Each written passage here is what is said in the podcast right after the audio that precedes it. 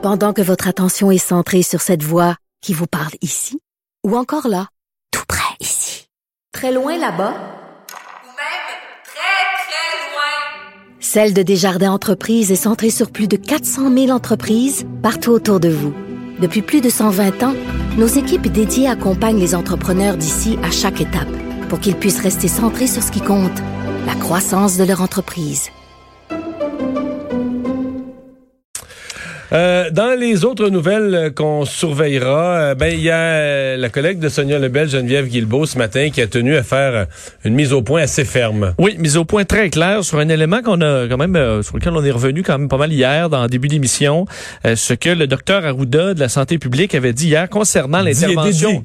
Dit et dédié en l'espace de quelques minutes sur l'intervention possible de policiers sans mandat à l'intérieur des maisons lorsque non-respect des consignes de santé publique. Docteur Arruda avait dit c'est imminent euh, on est en discussion avec les autorités, ça va de l'avant. Il faut qu'on absolument qu'on qu'on fasse respecter euh, les. Le, quand il s'est dédié, il a dit, comme moi je suis pas avocat, enfin j'avais pas le droit de vous dire ça, mais ça laissait un sous-entendu que peut-être que d'autres vont avoir le droit. Tu sais, ben, en gros, ça voulait dire, oh, c'était pas à moi à vous l'annoncer, là, mais on comprenait que ça avait l'air à se discuter en l'arrière, et que M. Arruda a lancé ça alors que c'était pas du tout prévu par le gouvernement, qui a été probablement pris de court hier, qui devait être un peu découragé du euh, directeur de la santé publique en disant, ok, ben, on, on, voulait pas lancer ça comme ça de cette façon. Ben, Aujourd'hui, Geneviève Guilbeault, euh, donc ministre de la Sécurité publique, vice-première ministre, a été très clair sur le fait qu'il n'est absolument pas question pour le moment que les policiers se présentent chez les citoyens sans mandat. Je vous fais entendre un extrait de la vice-première ministre là-dessus. En aucun cas, nous n'envisageons en ce moment de permettre aux policiers d'entrer dans les maisons privées des gens, à moins d'avoir le consentement du propriétaire ou du locataire de l'endroit, ou d'avoir un mandat en bonne et due forme délivrés donc par les instances judiciaires. Alors, il est absolument pas question en ce moment de permettre à des policiers de rentrer dans des maisons privées sans avoir soit le consentement, soit un, soit un mandat. Bon, c'est clair. On, on, a cru bon.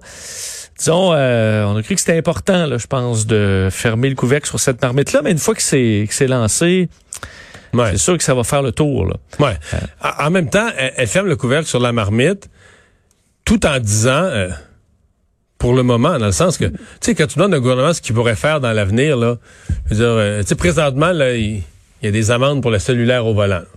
Et si on disait, mettons, est-ce qu'on va faire de la... Est-ce qu'on va enlever le permis de conduire automatiquement à toute personne qui se fait prendre avec son cellulaire au volant? On va dire, ben non, c'est bien trop sévère. Mais si tu demandes au gouvernement s'il l'envisage, il va dire, ben non, c'est bien trop sévère. Mais je veux dire, mettons que dans le prochain mois, tout le monde vire fou. Tout le monde a son cellulaire au volant pour une raison qu'on n'imagine pas. Où il y a un accident dramatique, là, l'autobus scolaire. Des accidents dramatiques. La répétition d'être devant les écoles, les enfants, ça se fait écraser. 6 ans, 8 ans, des beaux petits-enfants écrasés. C'est sûr que l'opinion publique va capoter, le gouvernement va, euh, va prendre la mort aux dents, va dire c'est plus acceptable, puis va prendre des. Donc, quand tu demandes, est-ce que pour l'instant, pour l'instant, le gouvernement veut pas faire ça. C'était mon impression. C'est pour ça que j'étais surpris hier que le docteur Arruda dise ça.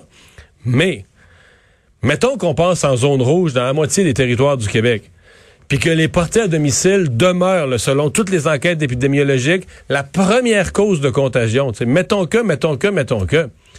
Ben, l'opinion publique va dire, hey là, là, là, on ferme les, on ferme les commerces, on ferme tout, on a après fermer les écoles, puis c'est à cause des parties privées d'une minorité qui respecte pas.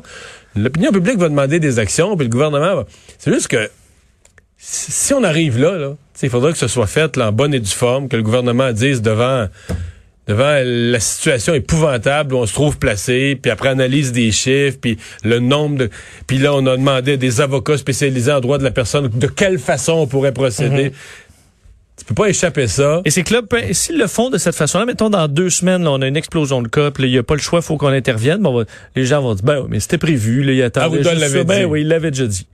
Alors, t'as effectivement pris, perdu ta, ta façon de communiquer. C'est pour ça qu'hier, c'est quoi déjà la chanson? T'aurais dit donc du bien, ben, mais est-ce qu'il est va y avoir une, une, fatigue au niveau du gouvernement de... de euh, tu parles au futur? Est-ce qu'il y a une fatigue du docteur Arruda et euh, de, longs points de presse dans lesquels on souvent on, prend des chemins qu'on voulait pas prendre au début du point de presse? Voilà la pause sur cette question. Les ah. gens vont y penser. OK.